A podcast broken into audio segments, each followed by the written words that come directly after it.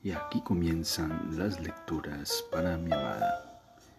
Bienvenida a este espacio donde haremos una lectura de la escritora brasileña Clarice Lispector.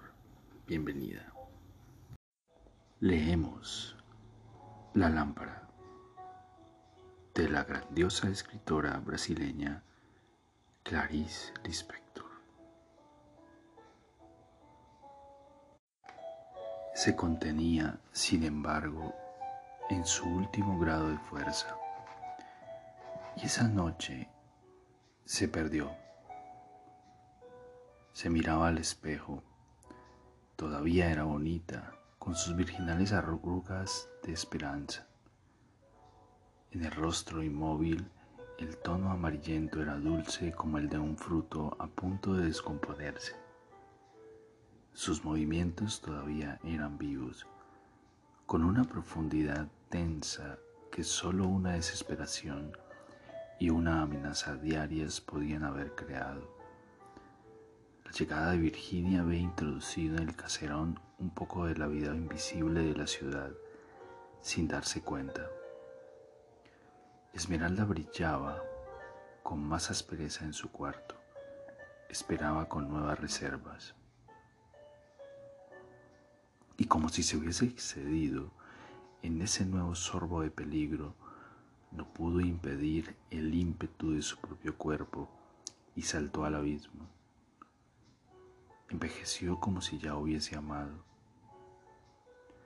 Esa misma noche había cenado con un apetito aprensivo y se había reído agitada, enseñando los dientes blancos y puntiagudos. Virginia la había aprobado. Daniel inesperadamente también había sido amable su madre se reclinaba en el respaldo de la silla con bienestar, mientras ella les explicaba con un espíritu penetrante e irónico pequeños hechos sin importancia. Ellos reían benevolentes, bebían pequeños sorbos de un vino añejo que el padre había traído de Brejo Alto. Y aunque no fuese eso lo que ella podía esperar, no por Dios, ganó en vida casi violenta, vivió horas de gloria sombría densa de promesas. Los ojos radiantes brillaban húmedamente sobre su propio cuerpo, tan para sí misma, los movimientos fáciles y ásperos. ¿Qué le pasaba? Ella se entregaba. Se despidieron se fue a dormir tan cansada que el cuerpo cayó como un muerto sobre la gran cama blanda. Se preguntaba lentamente, casi sin motivo, ¿por qué después de todo? ¿Por qué? Se sentía sofocada. El rostro febril se quitó la ropa y por primera vez se acostó desnuda. Se durmió con un placer de niño, despertando en rápidos y vagos momentos, casi asustada, el corazón latiendo sin ritmo, el ser entumecido. Se encogía entonces bajo las sábanas con un frío que parecía venir de sus propias entrañas, bajo el tintineo furioso de un recuerdo indescifrable. Al sonido de los seres y de las cosas le pedía que Dios abriese su corazón que le permitiese vislumbrar dentro de sí y expulsado del miedo pudiese por fin decir a la muerte, he vivido. Ah, ah, gemía casi despierta. La luz de la luna blanqueaba los cristales cerrados, cortaba la habitación en una sombra, profunda y azul claridad. Casi inconsciente, ella pasaba los dedos por el dibujo fino de la funda de la almohada que ella misma, ella misma había bordado. Ah, ah, gemía mirando como una loca el aire helado e inmóvil del cuarto. Se dormía dolorosa. Profundizaba en el placer de dormir con la boca seca de sueño. Despertó más tarde. A la mañana siguiente, ya una mujer vieja y tranquila, se auscultaba mientras se vestía, hiriéndose por costumbre con las mismas palabras de la víspera pero sin dolor. Se había deslizado hacia una oscura calma hecha de soledad y de ausencia de martirio. Bajó a desayunar. Sus senos parecían modestos bajo la blusa que aún ayer los comprimía con angustia. Sus piernas andaban tranquilas. Su corazón se había distendido. ¿Habría dormido demasiado? Se preguntaba sin comprender. Intentaba en vano abrir más los ojos, de párpados hinchados y mortecinos. Con horror ya había vivido su vida. Se sentía aterida a desayunar en la mesa abierta, desierta. Ya se habían ido todos. Se concentró con dificultad. La cancela chirriaba Alguien atravesaba el jardín. Virginia entró en la sala con el rostro claro y brillante. Traía en los brazos enormes ramas secas para el fuego. Lo he roto todo, me he arañado, mira, casi gritó riendo, hiriendo el cansancio de la otra. ¿Estás contenta? dijo Esmeralda. Sí, estaba alegre, rió suspirando. La alegría daba un aire un poco habitual y sin gracia a su rostro largo. Mientras depositaba las ramas en un rincón de la sala le parecía que esa noche había dormido verdaderamente en la granja. Se habían reído tanto. Esmeralda. Incluso Daniel escuchaba sonriendo. Su madre masticaba parpadeando de amor por Esmeralda. Y después el vino. Lo tomaba y se acordaba de la cena de Irene, que feliz había sido entonces. Pensaba un poco mareada. Se había despedido al pie de la escalera, pero su deseo era salir y empezar a andar hasta agotar el poder del vino. Se había acostado insomne, clara y leve sobre la cama, como si nunca hubiese dormido como si nunca fuese a dormir. Nuestra familia puede ser tan feliz, pensaba.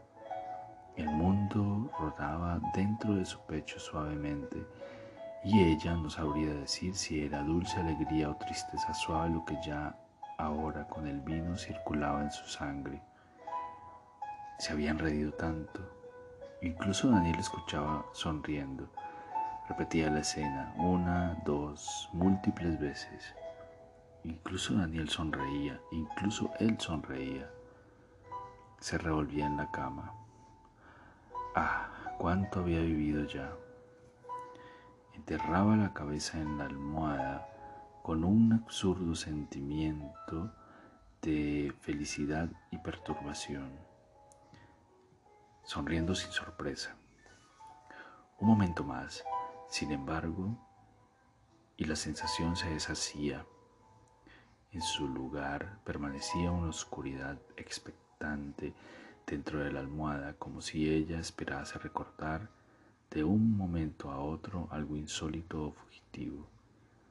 Levantó la frente, el gran cuerpo apoyado en los codos, atenta como un perro que presiente a un extraño. Recostó de nuevo la cabeza, cansada, sin pensar en nada por un largo tiempo. Cuando reabrió los ojos percibió que en realidad había estado pensando, pensando y repensando con obstinación, levemente y sin ruido, en esta escena extraña. Un hombre caminando y encontrándose con otro hombre, ambos parando en la oscuridad, mirándose tranquilos y despidiéndose junto al muro blanco y alto, los hombres encontrándose, intercambiando una mirada, despidiéndose junto al muro blanco, los hombres encontrándose. Un tono la recorría y con él ella acentuaba pequeños sentidos sin palabras, subrayándolos con énfasis o con duda. Y eso, después de todo, sin palabras, era su actitud y su manera de ser. Se sentía casi siempre bien El agua corría trémula en el interior de la casa, vibrando en el aire. Poco después, lejana y seca, la desesperación surgió de su propio bienestar inmóvil y del vacío de la noche sin futuro. Le parecía sentir que nunca podría mezclarla con los días siguientes, incluso con los nuevos insomnios. Se abría un claro inútil, ella se paraba en medio del viaje sin querer, tal vez para siempre pero la noche era larga como una vida que vacila. Se durmió porque nada obtendría con los ojos abiertos. Soñó que estaba echada en el campo, la piel bajo el viento, sintiendo un placer prolongado, rosado, profundamente difuso, un placer lánguido en el cuerpo, sin fuerza, como si viviese exactamente el instante que se formaba fallecía, que se formaba, fallecía, inspirando y expirando, marcando el tiempo con el latido claro, pleno y fresco del corazón. En el sueño poseía con abundancia lo que, estando despierta, sería una sensación desgarrada e imponderable. Tendría que vencer tantas imposibilidades que surgiría solo como un pensamiento, un olvido, un silencio, casi el aire a su alrededor. Lo que ella soñaba tan grande en la noche sería durante el día. Solo el palpitar de una hormiga en el campo. Dormía, la cabeza hundida en la almohada y de su abandono de labios pálidos emergía un rostro de niña. Los rasgos vagos y agudos como el sonido de un pequeño clarín en la distancia límpida. De madrugada abrió los ojos como si el despertar se estuviese formando lentamente dentro de ella, sin su consentimiento. Y entonces, se abriese maduro, perfecto e incomprensible. Vio a su alrededor el cuarto que nacía de las tinieblas en silencio. Soplaba una fría brisa. Apartó las sábanas con las piernas, sin impaciencia, en un movimiento tan pleno y equilibrado que agotaba la razón de ser de los miembros. La habitación flotaba a media luz y las sombras heladas delimitaban sus contornos, distanciaban las paredes blancas, velándolas en una confusión que prometía un neblinoso abismo tras de sí. Caminó descalza hasta la ventana, abrió la guillotina y una frescura reposada tocó todo su cuerpo como si no existiese la corta y gruesa camisa. Abajo, en el vago y adormecido jardín, cada tallo emergía de un halo de humo frío y blanquecino. Ella observaba el silencio de la mañana como si escuchase dentro de sí la resurrección de un símbolo. Ha salido pronto, murmuró Esmeralda, acercándole la cafetera con un suspiro. Ni siquiera ha desayunado, decía Virginia con una voz penetrante y desagradable. Habla más bajo por amor de Dios. Esmeralda fruncía el ceño y, su, y el rostro como si la hubiesen arañado. Poco después fue deshaciendo las arrugas, se acarició la mejilla con una expresión cansada, reabrió los ojos lentamente, pues yo ya he perdido el valor de pasear por esos pantanos, dijo derramando absorta el café en la taza de Virginia. Y después todo fue más fácil. Daniel estaba echado en el suelo y el árbol era el ser más próximo dominando el cielo. Virginia se había sentado sobre una piedra y con una rama seca perseguía a las hormigas. Él estornudó y el estornudo cortó el aire en todas direcciones como pequeñas flechas que brillaron bajo el sol y se rompieron con un ruido delicado. Virginia buscó con los ojos lo que sentía fulgurar sin interrupción a su alrededor. cantando en algún punto. Era un hilo trémulo de agua del lavadero corriendo hacia la tierra. Se volvió a espaldas, intentó olvidar, pero sabía que el fulgor seguía y la certeza incómoda y viva parecía herir sus ojos. Se levantó para cerrar el grifo. Cuando volvió, Daniel tenía el rostro quieto en la sombra, los músculos distendidos, tal vez pensando profundamente. Pero él no decía nada y ella también se cayó apretando los labios porque ambos habían acordado en su infancia no precipitarse nunca. Después, tras largos momentos vacíos, casi llegó el instante en que no estaría mal empezar a hablar. Escogió y murmuró pequeñas cosas fáciles, preguntas rápidas, con el ceño fruncido y el aire indiferente. La respuesta llegaba seca y pensada, y de repente casi se equivocó porque se apartó excesivamente de la playa, entrándose en el mar preguntándole. ¿Y la vieja Cecilia, la has visto? Él la miró rápidamente con una sorpresa casi áspera, con una sonrisa angustiada. Ella lo miró para que comprendiese que el recuerdo era posible. Daniel era posible, era de ellos mismos. La pregunta no significaba solo cómo va la abeja Cecilia. Piénsalo bien, Daniel. Él titubeó un instante, balanceó la cabeza, comprendiendo, casi sonriendo.